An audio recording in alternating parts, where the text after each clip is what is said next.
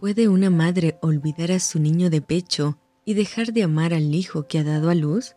Aun cuando ella lo olvidara, yo no te olvidaré. Te saluda tu amiga Merari Medina.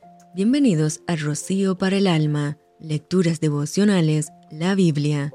Primera de Reyes, capítulo 3. Salomón hizo parentesco con Faraón, rey de Egipto, pues tomó la hija de Faraón y la trajo a la ciudad de David, entre tanto que acababa de edificar su casa y la casa de Jehová y los muros de Jerusalén alrededor.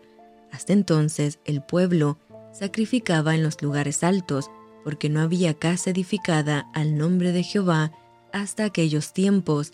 Mas Salomón amó a Jehová, andando en los estatutos de su padre David, solamente sacrificaba y quemaba incienso en los lugares altos, e iba el rey a Gabaón porque aquel era el lugar alto principal, y sacrificaba allí mil holocaustos. Sacrificaba Salomón sobre aquel altar, y se le apareció Jehová a Salomón en Gabaón una noche en sueños, y le dijo Dios, pide lo que quieras, que yo te dé. Y Salomón dijo, Tú hiciste gran misericordia a tu siervo David mi padre, porque él anduvo delante de ti en verdad, en justicia y con rectitud de corazón para contigo y tú le has reservado esta tu gran misericordia, en que le diste hijo que se sentase en su trono, como sucede en este día.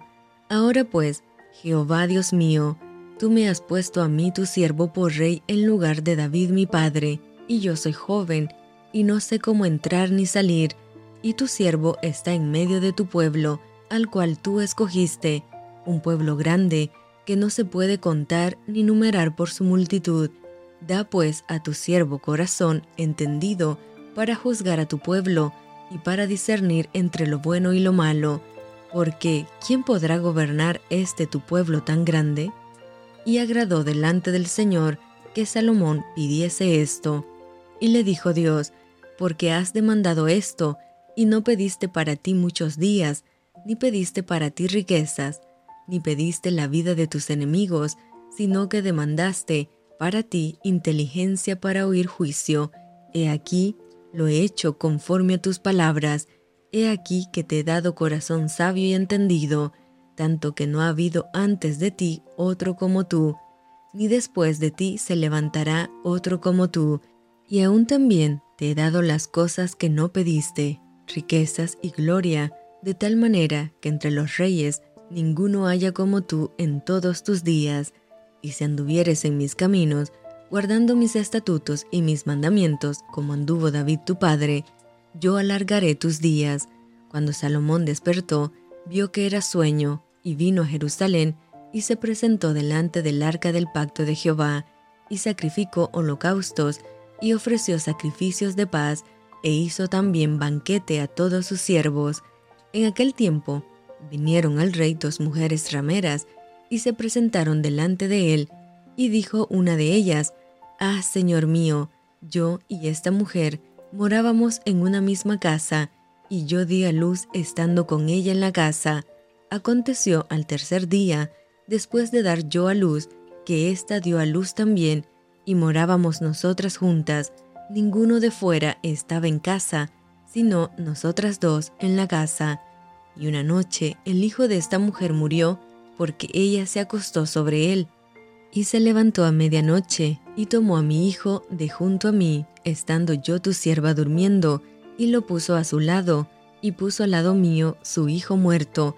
Y cuando yo me levanté de madrugada para dar el pecho a mi hijo, he aquí que estaba muerto, pero lo observé por la mañana, y vi que no era mi hijo, el que yo había dado a luz. Entonces la otra mujer dijo, no, mi hijo es el que vive y tu hijo es el muerto. Y la otra volvió a decir, no, tu hijo es el muerto, y mi hijo es el que vive. Así hablaban delante del rey. El rey entonces dijo, Esta dice, mi hijo es el que vive, y tu hijo es el muerto. Y la otra dice, no, mas el tuyo es el muerto, y mi hijo es el que vive. Y dijo el rey, Traedme una espada. Y trajeron al rey una espada.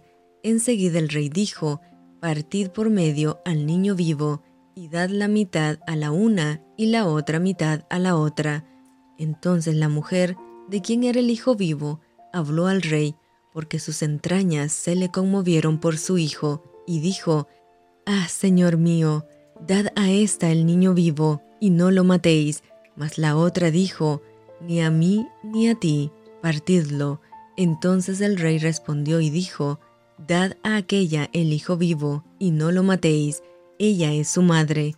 Y todo Israel oyó aquel juicio que había dado el rey, y temieron al rey, porque vieron que había en él sabiduría de Dios para juzgar. Y esto fue Rocío para el alma. Te envío con mucho cariño, fuertes abrazos tototes y lluvia de bendiciones.